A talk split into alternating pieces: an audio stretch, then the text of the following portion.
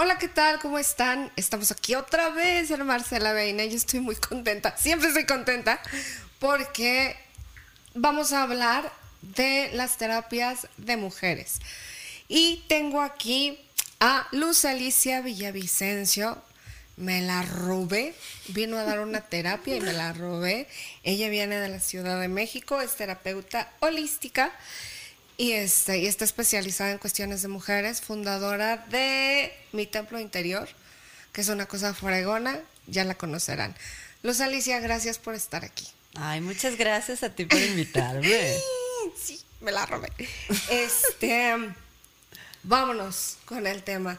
Hable, háblanos de la cuestión femenina en todo este desorden. ¿Qué es la vida? Ay, pues mira, la verdad es que em, las terapias holísticas para mujeres tienen esta particularidad de eh, mirar los procesos hormonales femeninos y desde estas diferencias conectar con cosas que son muy puntuales y que de alguna manera nos ayudan a muchos procesos que pasa la mitad del mundo y que han sido muy invisibilizados por muchísimos años. Entonces, eh, yo he estado pues más o menos por 10 años con Templo Interior, en este proceso de aprendizaje y de apoyar a otras mujeres a que se redescubran, a que descubran sus cuerpos, a que descubran el placer, a que redescubran su potencial, y que desde ahí entonces podamos permitirnos ser más libres y pues alcanzar todo eso que de alguna manera estaba invisibilizado, hablar de nuestros cuerpos, eh, hablar de lo que podemos llegar a ser independientemente de nuestra función sexual o reproductiva y pues bueno, la verdad es que me entusiasma muchísimo hablar del tema. Fíjate que dijiste una cosa que me parece fundamental. Dijiste ser libres. O sea, las mujeres mucho tiempo hemos, pues sobre todo de generaciones, como, pues como uno, ¿verdad? Este, digo, este, pero sí fuimos criadas como con mucho tabú en ese, en esa cuestión de la sexualidad, de la libertad, de, de, pues de mil cosas. Y dijiste eso muy bonito, me gustó profundicemos en eso. Sí, pues eh, la verdad es que si no hay conocimiento, no puede haber libertad. Mm, tienes que tener una base de conocerte, de saber quién eres, de saber qué te gusta, de experimentar el secreto, lo prohibido. Es algo que nos ha marcado muchísimo. E incluso a las generaciones futuras o más jóvenes, que ya no tienen estas ideas, igual el haber, eh, el tener estas mamás, el tener estas abuelas, incluso este, digamos que inconsciente colectivo, hace que tengamos memorias que son muy fuertes.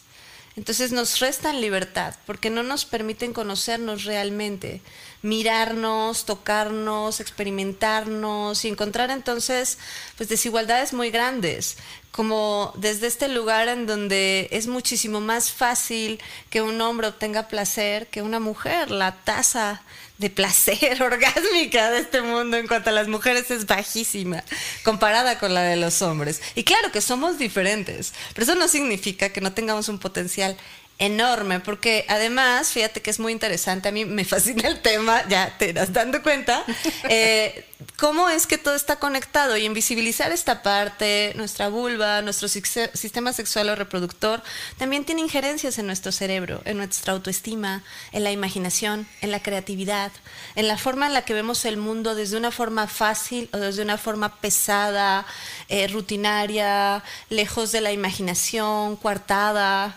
¿Por qué? Porque todo está conectado. Entonces, eh, pues nada más por darte una idea, este, este dato me fascina, ¿no? Hay un nervio increíble que se llama el nervio pélvico. El nervio pélvico es el nervio que nos hace sentir en esta parte de, nuestra, de nuestro cuerpo. ¿Sí? Eh, empieza en el coxis y es como un racimo de uvas que se desparrama por la pelvis y el suelo pélvico para que podamos sentir.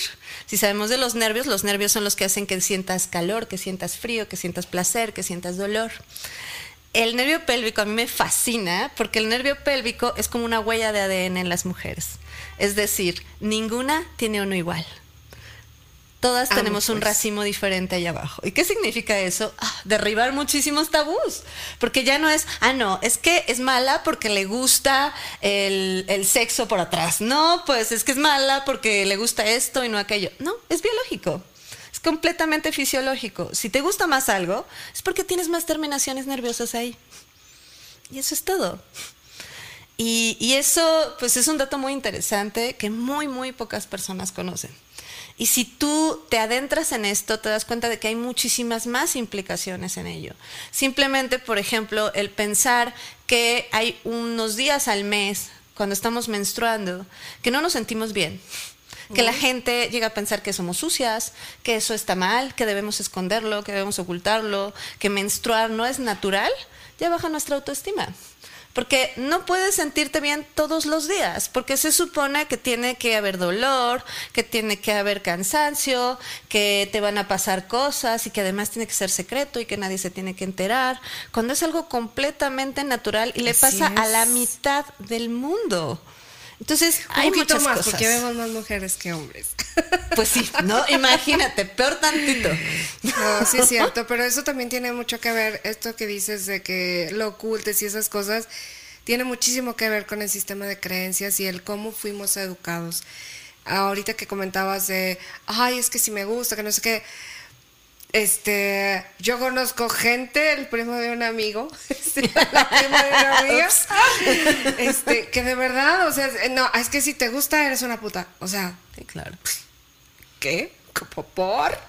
Sí, sí, pues todos, todos tienen ideas que mira, también Freud no nos hizo un favor ahí. Pero Gracias, es que no ¿eh? había conocimiento, ¿sabes? Porque el conocimiento no era nuestro. Eh, todo tenía que ver con una ciencia de hombres para hombres, en donde interpretaban nuestro cuerpo.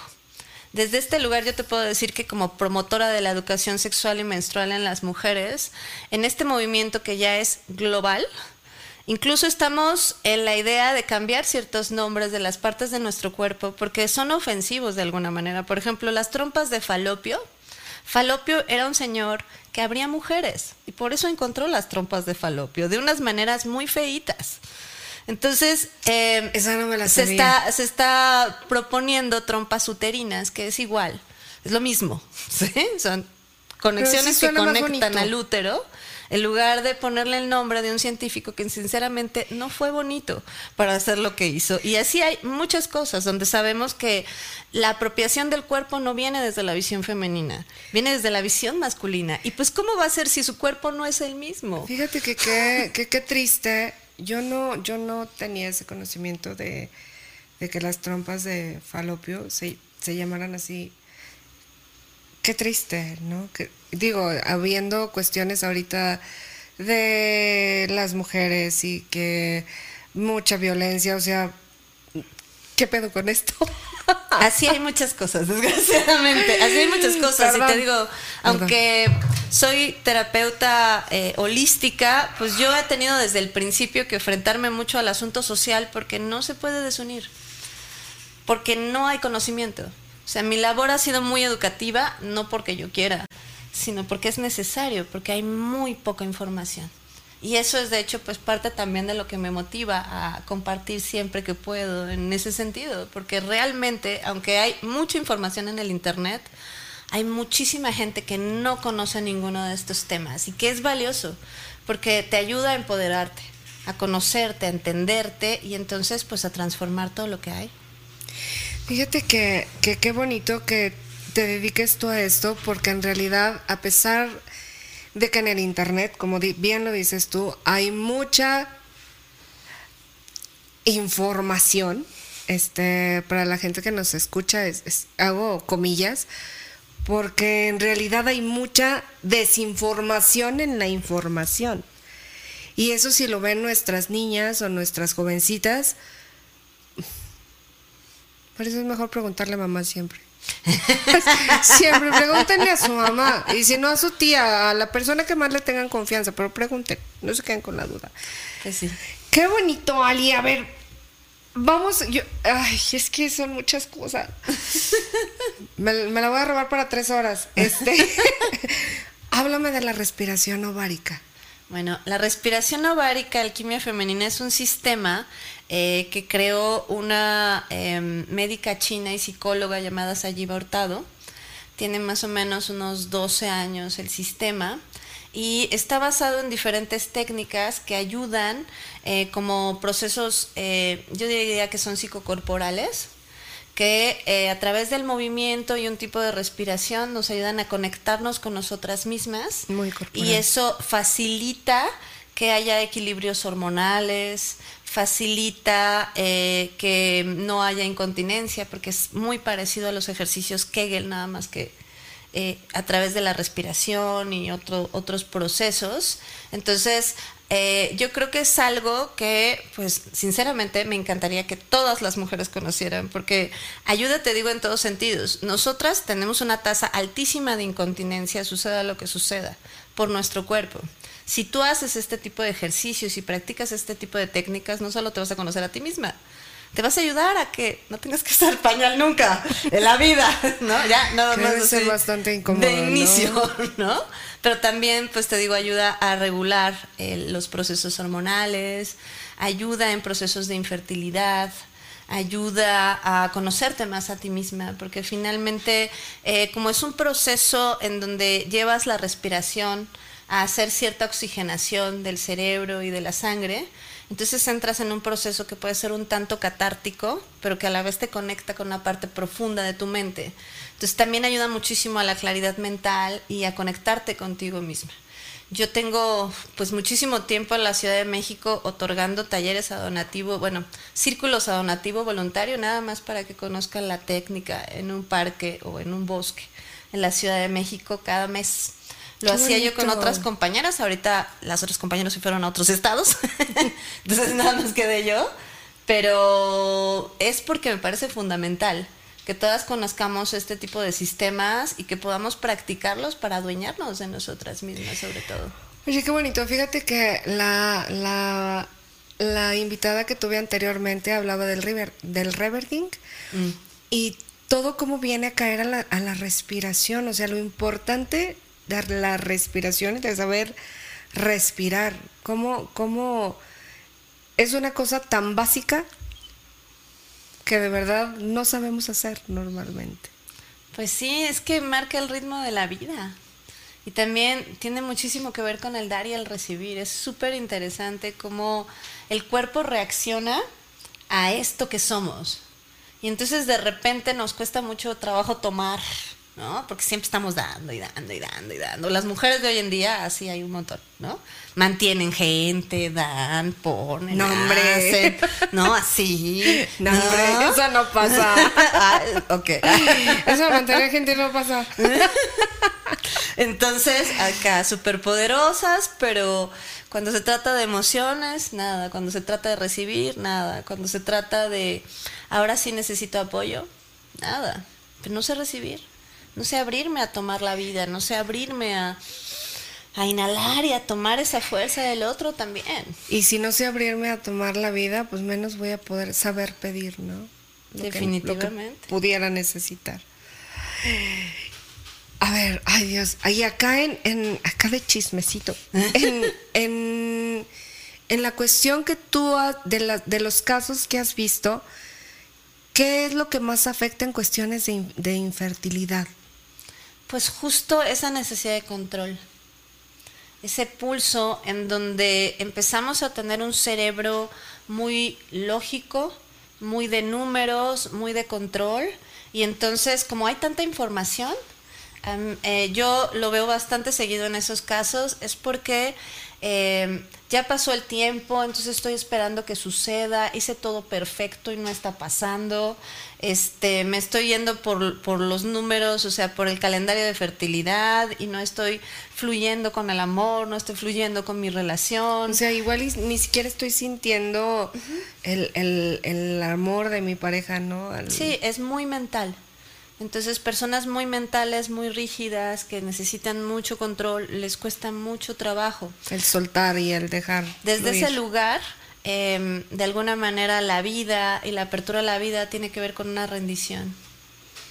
O sea, me abro, ¿no? Confío, me abro a, esa, a esa energía de vida de mi pareja y entonces ella fluye y sube hacia mí. Pero si yo estoy tensa, si estoy dura, si estoy pensando, si no estoy disfrutando, si no estoy conectada con él, pues se hace complicado y eso que sostiene la vida pues no genera esa sinergia perfecta y natural que existe en cada uno de nosotros. Qué bonito lo dijiste. a, ver, repite otra vez. si no, es que se ve bien bonito. Venga. Pues esa sinergia natural, así, algo así. O sea, si no lo disfrutas, no, no, no, no llega. Sí, y, la verdad es que eh, hay mucho, desgraciadamente como dices, hay mucha información, pero hay mucha desinformación. Entonces, ¿qué está generando? Pues, por ejemplo, que México sea uno de los países número uno de embarazo adolescente. Y eso que nos hace pensar que es bien fácil embarazarse, y no es cierto. No es que sea fácil. Es que eh, pues obviamente los adolescentes pues tienen la hormona full. Y entonces pues están en eso sin pensar, ¿no? Y la naturaleza pues es la naturaleza, pero ya queremos hijos de la conciencia, ya queremos hijos planeados, ya queremos hijos que vengan a un lugar bueno en esta vida y lo pensamos demasiado. Y ya no queremos y nos da miedo y nos guardamos y nos pasan malas cosas y e, entre más pasa el tiempo, más esa fertilidad va bajando y bajando y bajando y bajando y bajando hasta que se convierte en una barrera en la que sientes, sobre todo, por ejemplo, en el caso de las mujeres, que eres incapaz, que eres defectuosa, que algo tienes mal, solo porque no sale como tú crees que sale todo, que es, ah, pues debería yo tener ganas y pum, embarazada, porque es fácil. Pero el proceso de la vida es un milagro. Es un milagro que requiere de conexión. Hay una cosa bien bonita, voy a platicar muy rápido, y es el, eso es, habla del moco cervical.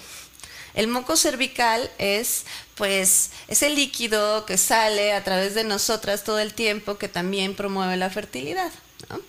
Entonces, eh, cuando tú te embarazas, tu moco cervical los primeros meses es lo que sostiene al bebé, en lo que existe la placenta. La placenta es la que le da el lugar y por eso pues ya no se mueve. En los primeros tres meses hay más probabilidad de aborto porque no existe la placenta. Pero la que hace que no se salga el, bebé, el embrión, es el moquito cervical, es como un taponcito. Es el taponcito. Entonces, ese taponcito, según este sistema y estos sistemas energéticos, ese lo provee el hombre. Ese lo provee la energía masculina. Entre mayor sostén existe de esa energía para contigo, tu moquito cervical se endurece y se fortalece. Entonces, aunque parezca que no tiene nada que ver y que nunca, digamos que están conectados con nuestro cuerpo para generar vida, no es cierto. Tienen muchísimo que ver. Yo he visto mucho también esto, cuando no funciona la fertilidad en ciertas parejas, es porque no es la pareja, es porque alguno de los dos no quiere, no necesita, no puede con ella o no puede con él. Y lo chistoso, fíjate, cuando se comprueba esto, es que de inmediato cambian de pareja, se embarazan. De inmediato, así, ¡pum! No era un problema de uno o del otro, era su conjunto. El conjunto que no se da cuenta que porque quiere que las cosas calcen a fuerza, quiere calzar, cuando no está hecho para eso. Y fíjate que sí es cierto, sí, eh, sí, sí, me ha tocado ver casos de gente que como dices tú, rígida, que dice, ah, no, es que ya hice todo lo necesario, es que tratamientos y tratamientos y tratamientos, que en lo personal yo creo que esos tratamientos de, de, como el sexo por, por tarea, por calendario. Este, yo creo que eso va matando al amor poquito a poco, ¿no? Creo yo, yo, yo en mi, en mi punto de vista. Porque como dices tú, no se disfruta, no, no te dejas, o sea, no te dejas ir, no eh, está todo, todo está en la cabeza. Pero sí es cierto también. Hay mucha gente que dice, ya, cuando me rendí y solté, madres me embarazó, ¿no? Y sí, eh, coincide mucho con lo que tú dices.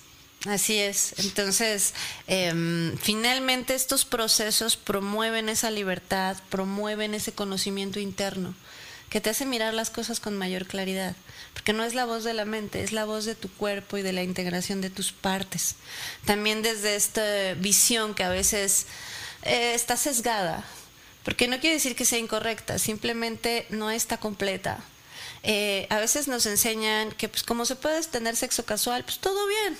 Entonces yo puedo eh, tener algo de, de, la vulva para acá y el corazón dejarlo por allá. Y eso no se puede. o sea, de veras no se puede. Eres de las mías. No, no, se, puede, no se puede porque justo te defragmentas, ¿sí? Y entonces de repente he tenido pacientes y tengo pacientes también que dicen, bueno, o sea, es que yo disfrutaba mucho el sexo, pero ahora que tengo una persona que amo, no lo disfruto. No lo disfruto porque estoy desconectada. Tengo el corazón por acá y tengo el deseo por allá y necesito integrarme para unificar eso. ¿Y hay alguna técnica para esto? La respiración ovárica ayuda mucho a integrar. Eh, ella trabaja mucho con los tres centros, ¿no? Que es aquí la conciencia, el amor y el sexo. Entonces te integra para permitirte que estén de acuerdo. En la adolescencia casi siempre hablan distinto. o sea, uno quiere por aquí abajo una cosa, por acá otra, y, la mente dice, eh, eh, no, no es momento, o no estoy de acuerdo. Pero pues es una etapa que hay que superar y hay que integrarnos para hay conectar que con la eso. adolescencia, hay que superarla. Sí, eh, además, la verdad es que las mujeres funcionamos distinto en ese sentido. O sea, incluso hasta por eh, física práctica es muy diferente. Por ejemplo, una mujer está mucho más susceptible a obtener enfermedades de transmisión sexual que un hombre. ¿Por qué? Por su estructura biológica, nada más. Tenemos mucha más capacidad de contención, tenemos mucha más capacidad de retener líquidos. Entonces, si hay algo que se puede transmitir, es mucho más fácil transmitírselo a una mujer que a un hombre. No quiere decir que no se le transmita, obvio, ¿no? O sea, hay la misma probabilidad, pero la estructura nos lleva a contener. Entonces, yo a esto le llamo, eh, para mis pacientitas y las que me conocen, buenas inversiones. Entonces, ¿por qué? Porque nosotras nos vamos a quedar con la experiencia mucho más tiempo. Es mucho más probable que un hombre tenga una relación sexual de 15 minutos y a los 15 minutos se le olvide que a una mujer. Entonces, tienes que pensar en eso para tener esa clase de encuentros, que los puedes tener, pero que son buenas inversiones, creo yo. O sea, si vas a tener 15 minutos de placer y tres días de sufrir porque no te habló, entonces no es una buena inversión. ¿Sí? No es una buena inversión. ¿Por qué? Pues porque no están saliendo los números. ¿Sí? Claro. O sea, tuviste placer 15 minutos y sufriste una semana Malo. Tal vez necesitas mejor un consolador o algo que solo te brinde ese placer y que no cargues con los 60, 70 pesos de kilos que tiene el Señor y que te van a estorbar para tu mente y para tu corazón. Nuestras experiencias sensoriales, en serio, y físicas duran mucho más. Las memorias corporales que tenemos de nuestros encuentros duran mucho más tiempo en nuestra mente. Entonces, no son 15 minutos. Incluso, aunque sean muy placenteras, tú te puedes acordar y sentir de nuevo esas sensaciones unas horas después, un día después, ¿sí? Entonces, necesitas mirarlo desde ese lugar valioso y sagrado que es tu cuerpo para hacer esa clase de, intercambios que te lleven a algo positivo y placentero. También por eso hay que tener mucho cuidado, porque si tienes una muy mala experiencia, pues puede haber mucho trauma. Por eso yo agradezco muchísimo que estemos como sociedad trabajando en dejar de normalizar el abuso, en dejar de normalizar conductas que se quedan como marcas de recuerdo en nuestro cuerpo claro. y que nos pueden lastimar toda nuestra vida y hacer que nuestras funciones biológicas y emocionales pues, se conviertan en algo pues muy muy negativo y muy difícil. Entonces, hay mucho que hacer, hay mucho que trabajar todavía, pero estamos en un terreno bien fértil porque estamos despertando y estamos abriéndonos a una nueva realidad como mujeres, sabiendo que somos merecedoras de mucho más de lo que nos habían dicho. Y eso me parece increíble. Fíjate que, híjole, mencionaste algo donde sí es cierto, la violencia, el abuso, eh, que muchas de las veces se llegó a pensar, ay, es que, pues, pues es que es, así tiene que ser, ¿no? Cómo si te marca y cómo puede bloquear incluso la cuestión del placer. Absolutamente, Ahorita, absolutamente. ahorita profundizamos en eso, vamos a hacer una pequeña pausa. Este y seguimos. Pues ya estamos aquí de regreso, Ali. Oye, ah, nos quedamos en la cuestión de la violencia. Ahora quiero que me hables un poquito, porque todavía quiero hablar. Eh, carajo, es, que, es que el tema va para más. Pero yo quiero que me hables sobre la menstruación. Tú lo llamas, me dijiste un nombre muy bonito, no sé qué, rojo. Ah, ok. Eh, las carpas rojas, la menstruación, la educación menstrual. O sea, todo eso, dime. Okay. Es que, ay, no, no, no, son de verdad que yo que hubiera querido tener 15 años y conocer esto. Mira, que todavía puedes, ¿eh? Sin ah, problema. la experimentas diferente, pero, pero, pero se puede, se puede. Eh, mira, es vital el conocimiento desde este lugar porque nos habla, eh, nosotros pasamos más o menos 30 años menstruando, más o menos. Y la mitad del mundo lo hace. Y es un tema aún en muchos lugares tabú. Un tema de secreto, un tema de qué vergüenza, un tema de que manchar está mal cuando eh, es un tema natural, es un tema que sin él no existe la vida, ¿sí? Si no menstruas, o sea, de hecho menstruar es un sinónimo de salud, ¿sí? Incluso hay, em, hay bibliografías y hay procesos en donde mirar el color de nuestra sangre nos va a hacer ver cómo está nuestro cuerpo, porque esta sangre no solo se produce a través de soltar el endometrio, ¿no? eh, es lo que ocurre cuando menstruamos. Esa sangre también se produce en el hígado, se produce en el riñón. Entonces, habla de tu salud física y no verla y que qué asco y que qué feo y que fuchi y que yo sucia, lo único que hace es bajar nuestra autoestima. Hay un proceso muy, muy bonito. Eh, yo soy educadora menstrual y pertenezco a un colectivo de investigadoras que se llama La Tribu Roja en donde hacemos talleres eh, para niñas y para mujeres para ayudar a ver las alternativas que tienen para pasarla bien y conocerse a sí mismas. Y, eh, por ejemplo, hace una gran, gran diferencia eh, tener una menarca positiva, es decir, una primera menstruación o unas primeras experiencias positivas, no solo a un nivel de salud menstrual, sino incluso a un nivel de sexualidad esas experiencias nos ayudan a sentirnos mejor como mujeres y como personas, porque nos hace darnos cuenta que es seguro ser mujer, ¿sí? No es lo mismo que cuando tú eh, te llega tu primera menstruación, te reciban con rosas y vayas a hacer lo que más te gusta y la gente eh, pues se alegre por ti porque estás por pertenecer a una tribu de mujeres que te van a apoyar, que te van a ayudar, que te van a decir qué hacer, que te van a pasar tips a que te digan, híjole, pues ya eres mujercita, ¿no? A ver, cancha reglamentaria. No, pues no te vayas a embarazar. No, guácala. No, pues ahora te tienes que cuidar. No, pues ya no te puedes subir a los árboles. No, pues ya dejaste de ser niña. Todas esas cosas son basura. Todas esas cosas y te nos hacen sentir mal. Todo ese tipo de cosas a esa edad te marca.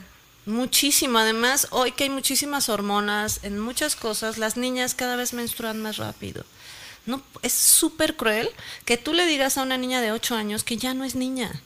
Eso está mal. Debemos quitarnos del vocabulario. Siempre somos mujeres. Y las niñas que menstruan son niñas que están creciendo. Eso es todo. Un proceso hormonal no nos debe definir en la conciencia de, de cuándo quiero crecer de qué manera quiero crecer y en qué condiciones estoy lista para empezar mi vida sexual, para sentirme bien, para definirme, para un montón de cosas. Y las diferencias son enormes. Hay un taller muy bonito que se llama Activación de Carpas Rojas, en el que, por ejemplo, este es un taller para mujeres de cualquier edad. No importa incluso si dejaste de menstruar, donde resignificas tu menstruación te hacen tu ceremonia como si fueras a empezar a menstruar. Y bueno, pasan cosas maravillosas. O sea, yo he estado en talleres en donde incluso ha habido esterectomías y hay mujeres que les late esa parte del cuerpo, como si tuvieran útero, otra vez. O sea, es impresionante lo que pasa, impresionante, porque la sangre es vida. Así es. Porque es la única sangre que no se obtiene bajo violencia. Es una sangre de vida que además está llena de células madres, no es un desecho. Es como el, cordón umbilical, ¿sí? Eh, eh, tiene pues mucha vida adentro. Y entonces repudiarla, asquearnos, horrorizarnos, también afecta mucho nuestra autoestima y nuestra visión de lo que somos, porque decir que es asqueroso eso significa que somos asquerosas como mujeres. Y es decir, que no somos maravillosas todos los meses, todos los días, sino que hay un momento en donde tienes que guardar el secreto, hay un momento en donde hueles mal, hay un momento en donde no eres tú. No, no es cierto. De hecho, la sangre no huele mal, la sangre huele a hierro. Lo que huele mal es la toalla de plástico, porque la toalla de plástico tiene mil químicos, tiene la misma Mil cantidad químicos, de químicos que el es. cigarro, y como se degrada dentro del plástico, eso es lo que huele mal. ¿Sí? Pero si tú usas una copa menstrual, tu sangre no va a oler mal. ¿sí? Es una maravilla la copa.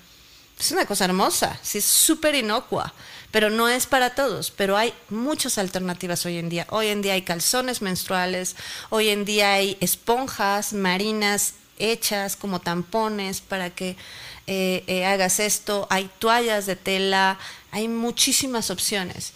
Que eso es lo importante de lo que hacemos, visibilizarlas para que tú puedas pasar un ciclo como te mereces, ¿sí? Oye, Positivo, rico. Qué bonito. En mi tiempo, en mi tiempo no había eso.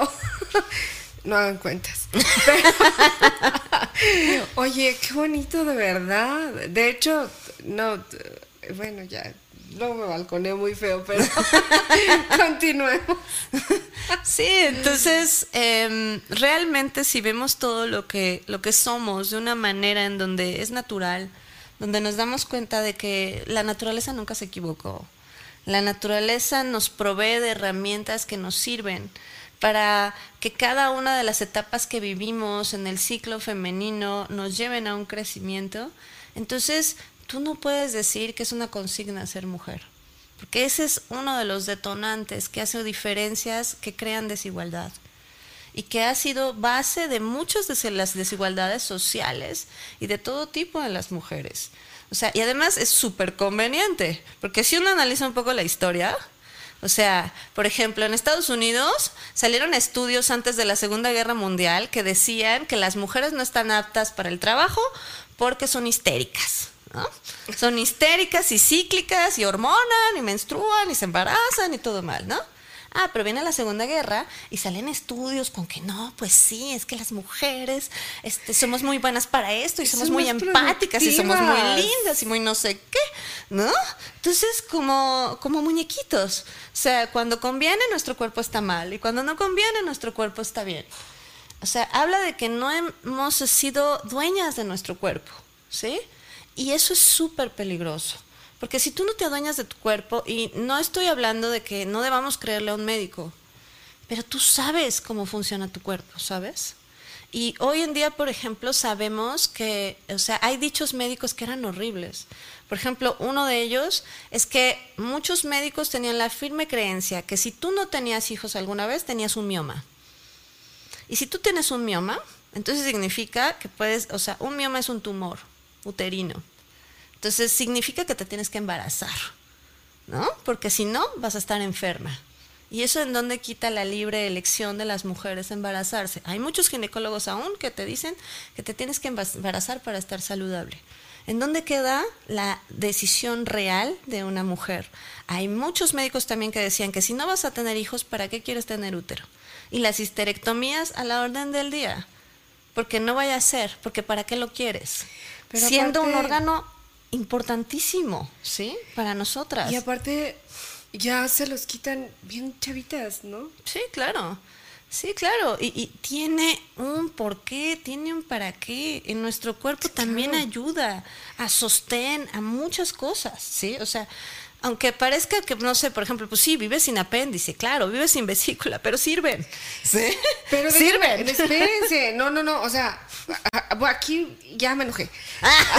sí, sí, no, es que no manches, o sea, a mí me decían, a mí me iban a operar de las anginas porque yo me enfermaba un chorro cuando tenía ocho años. Y a mi mamá le dijeron, no, no se las quites porque no sé qué, que no es bueno quitárselas hasta no sé cuál. O sea, ¿por qué el útero sí? Pues porque, y eso es parte del que, eh, lo que te platicaba un poquito hace rato, de que queremos cambiar algunos nombres. Por ejemplo, eh, llamar al sistema sexual femenino solo como sistema reproductor. Habla de que solo sirve para reproducir. Entonces, pues si no te vas a reproducir, Tache. ¿para qué lo quieres? ¿No? Tache. ¿Para qué lo quieres? Cuando en realidad, pues en realidad lo que más hacemos es tener sexualidad. Nos vamos a reproducir, ¿qué te gusta? ¿Cuatro veces? Cinco veces en la vida vas a tener cinco o seis hijos. Bueno, hace tiempo. Pero vas hace a tener más. Pero vas a tener sexualidad toda, Toda la vida. ¿Para y aparte qué? la sexualidad es, es la vida misma. Claro, ¿para qué encasillar a un sistema que es prioritariamente sexual en solo decirle sistema reproductor femenino? Esa es parte de ese tipo de lenguajes que nos ha llevado a que sucedan cosas como estas. No sirve para nada. Por supuesto que sirve para algo. Tal vez no te sirve a ti, pues no, eres hombre, pero a mí sí me sirve. ¿sí? A mí sí me ayuda. Es, es un contenedor que, eh, que mm, nos ayuda muchísimo a, a, seguir conectando con este pulso de vida, aunque no queramos tener hijos. Porque nuestra fertilidad no son solo los hijos. Ahí adentro, y es parte de los sistemas como la bendición de útero, como el, la respiración ovárica, que nos hace ver que el útero tiene una función de cofre, de tesoro, de, de, pues de bolsita que puede contener muchísimas cosas, que puede contener un libro, que puede contener una obra de arte, que puede, o sea, tú puedes ser fértil en muchos sentidos y tener muchos hijos, aunque no sean físicos, ¿sí? Y no necesariamente es que tengas o no tengas que tener útero, pero si lo tienes, si la vida te lo dio, ¿no? Entonces, esa es una fuerza vital que de hecho desde la medicina china, en las mujeres el jara se alarga porque contiene al útero, por lo importante que es. El jara es esta parte del cuerpo vital con la que no vivimos si no la tenemos, ¿no? Que se encuentra obvio en el torso, ¿no? Por eso el harakiri, ¿no? Si tú te es harakiri, pues te estás muriendo porque estás atacando al jara, que es donde existe la vida y si eso algo Si te atacas pasa, al harakiri. todo mal, ¿no? Sí, de ahí viene. Entonces, el jara en las mujeres es más abajito porque el útero también ellos saben que es muy importante para la vida, para la contención, para el poder, para la energía. Y que incluso, aun cuando no lo tienes, también funciona como órgano energético que te ayuda a seguir procreando cosas. ¿sí? Entonces no se trata de la función, no se trata incluso, o sea, porque puedes sentirte femenina sin tener ovario, sin tener útero, sin, ¿no? De hecho, ninguno de estos sistemas te dice que tienes que tenerlos, ¿sí? Solamente que si naciste con ellos y que de una u otra manera se fueron, los entregaste, ya no funcionan igual, entonces tienes que conocerlos. Tienes que mirar todo su potencial porque su potencial es inmenso y se ha minimizado. Se ha relegado a una parte reproductiva cuando es un, un asunto inmenso. Súper bonito pensar en cómo el, simplemente el ciclo menstrual no empieza en los ovarios, empieza en el cerebro. ¿sí? Empieza por acá, empieza con la hipófisis, empieza en el hipotálamo. Aquí hay una orden y esta baja, ¿sí? Para que suceda todo. Lo mismo ocurre de abajo para arriba. Si tú, eh, si tú conectas con tu energía sexual, si tú conectas con el placer, con el orgasmo, con el gozo, también estás llenando tu cerebro de creatividad, de imaginación, de flexibilidad, de pensar que las cosas pueden ser más fácil, abre tus pupilas, eh, permite que entre más luz, en fin, pasan muchísimas cosas que nos perdemos porque no tenemos la sensibilidad de conocernos. Y bueno, pues es algo que también les digo mucho a mis chicas, el orgasmo es de quien lo trabaja. ¿Y qué Así significa es. eso? Conocerte. Conocerte, entenderte, mirarte, qué te gusta, qué no te gusta. Conectarte con el otro para que también, o sea, considere que no existe placer si no hay placer mutuo. ¿Sí? Que es un compartir. Y que en ese compartir tú no puedes ser el bote de basura de nadie. Para que tenga placer él y que tú te quedas con todos sus rollos, ¿no? No, o sea, nadie somos el bote de basura de nadie. Eso está. Wow, me encantó. Síguele. Pues sí, es real. O sea, Sí. desde el nivel energético, la energía sexual. Por ejemplo, si tú estás con un hombre, con una persona, y esa persona está súper enojada, frustrada y todo, y viene contigo a desahogarse, ¿con quién crees que se va a quedar toda esa basura? Considerando lo que les acabo de decir, que tú eres un contenedor natural, que te vas a quedar con las experiencias, y de repente él todo contentito y tú toda cansada, y como que ya no tienes ánimo. Y es que aparte la ¡ah! mujer ¿no? recibe, o sea, le- o sea, claro, yo, claro. Claro, entonces, ok, pues sí, vamos a alquimizar eso que traes, pero juntos, ¿sí? Vamos a mirar cómo podemos transformar eso, para que se convierta en combustible, en gasolina, para, para generar otras cosas. A ver, yo aquí ya, ya casi me, me van a cortar, pero bueno, yo quiero hablar de dos cosas. Hablaste de la bendición del útero, ¿qué es esto? La bendición de útero, bueno, em, hay varios sistemas que hablan de ello, pero hay uno en particular que tiene bastante relevancia, digamos, internacional, que viene de una mujer inglesa que tiene varios libros muy buenos que se llama Miranda Gray. Miranda Gray. Miranda Gray, apúntala. Miranda Gray es una mujer inglesa que ha hecho varios libros al respecto y que conoce muy bien los arquetipos femeninos y que generó un sistema tipo Reiki, en donde hay como un pase de manos en donde eh, tú armonizas eh, también esta parte hormonal y te ayuda también a sentirte más tranquila, conectarte con la fuerza de tu útero, con la luna llena. Eh, tiene mucha conoción.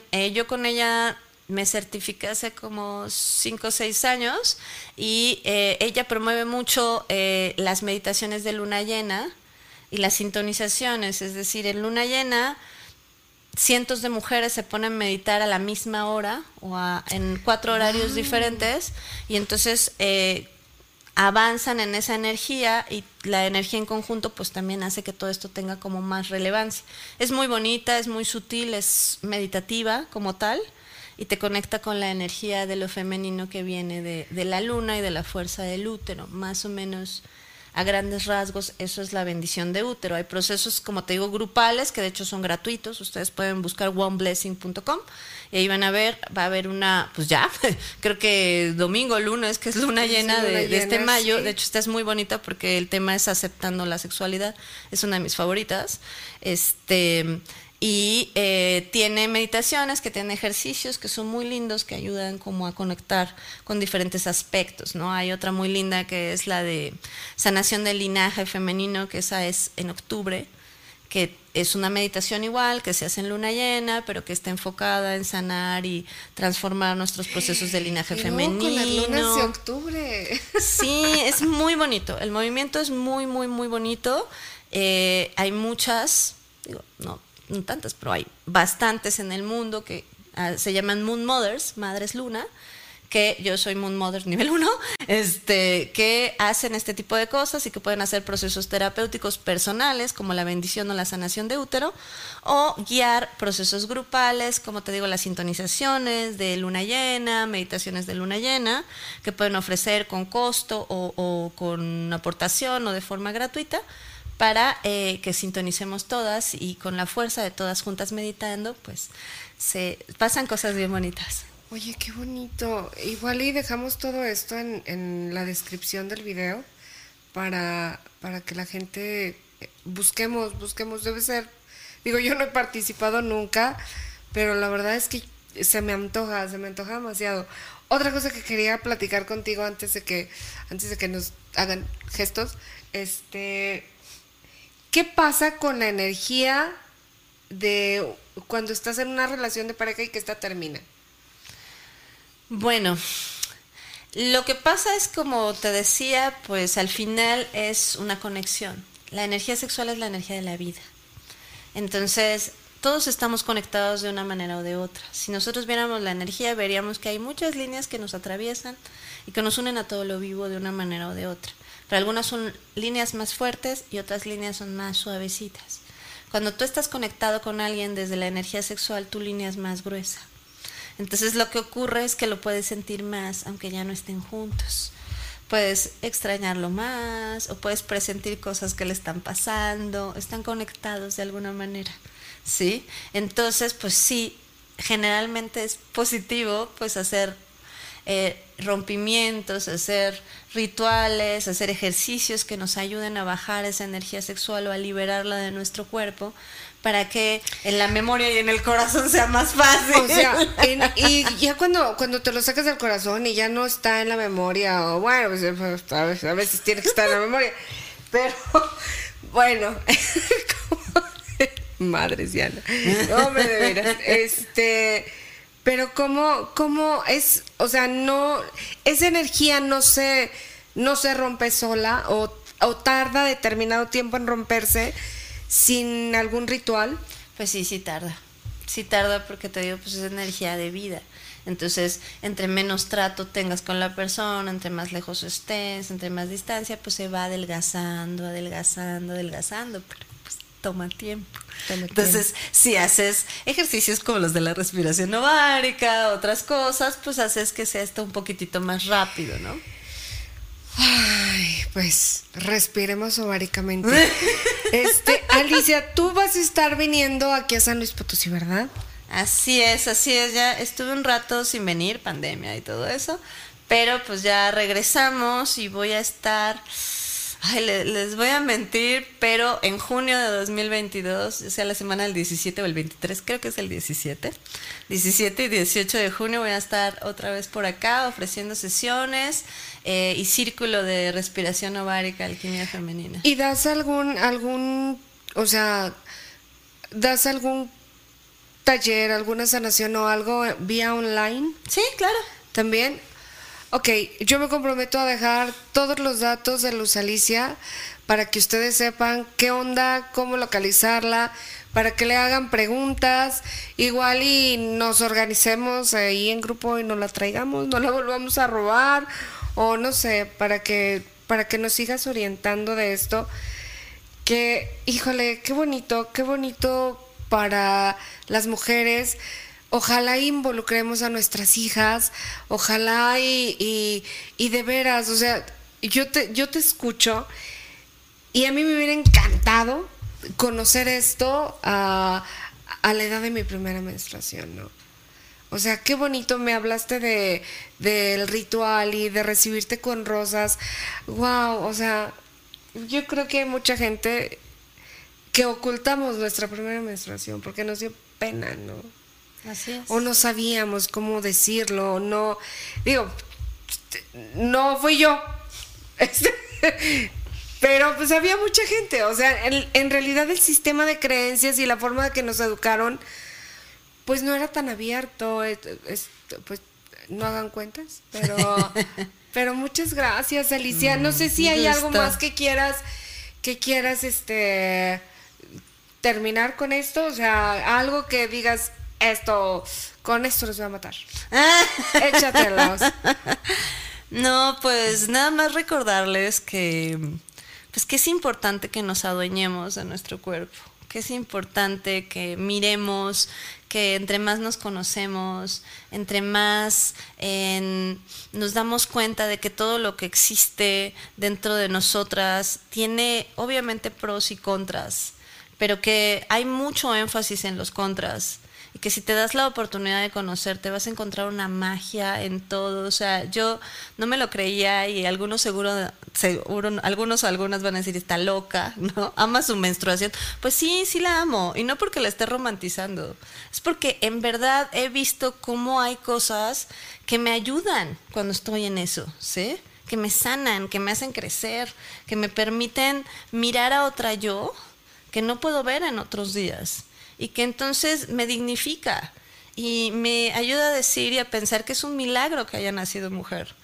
Entonces, todos somos un milagro en vida.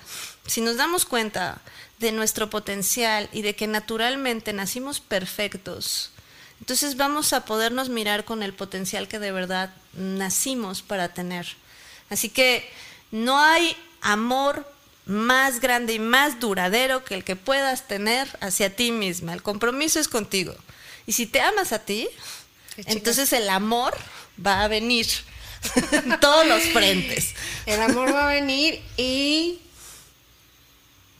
y vendrá con buenos orgasmos. Eso, exacto, sí, no. Sí, sí. no, claro. Absolutamente.